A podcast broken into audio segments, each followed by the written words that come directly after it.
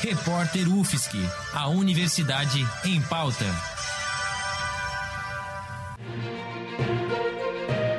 Cobertura especial Covid-19.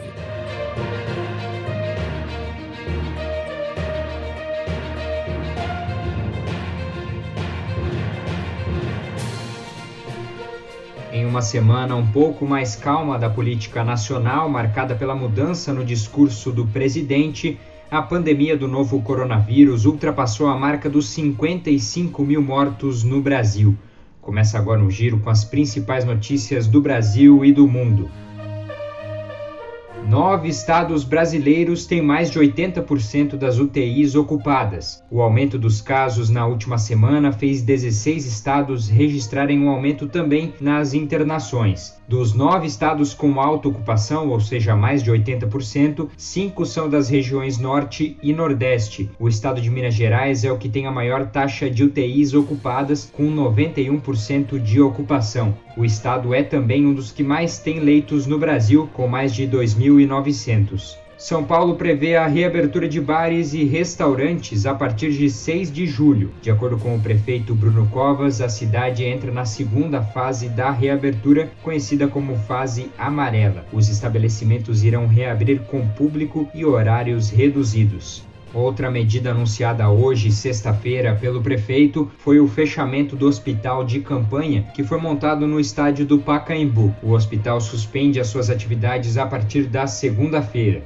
O estado de São Paulo registrou um aumento de quase 10 mil casos de coronavírus em 24 horas, totalizando 558 mil casos desde o início da pandemia. O aumento preocupante acontece principalmente pelo avanço do vírus no interior do estado que ontem ultrapassou a capital em número de casos e de mortes. O estado se aproxima agora das 14 mil mortes pela pandemia.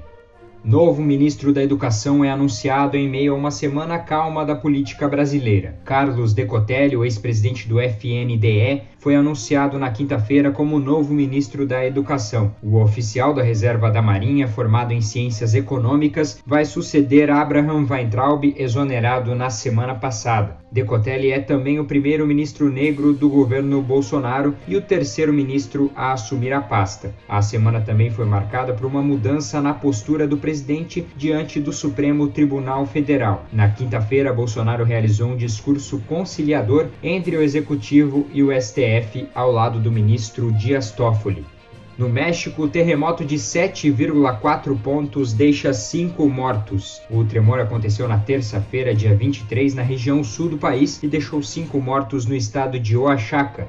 Ainda assim, foi sentido na cidade do México, 500 quilômetros ao norte. Os dados são da Agência de Proteção Civil do México, que pediu também que os moradores se afastassem da costa por conta de um possível tsunami. Ainda nessa semana, o México alcançou os 200 mil casos de Covid, com mais de 25 mil mortes pela doença.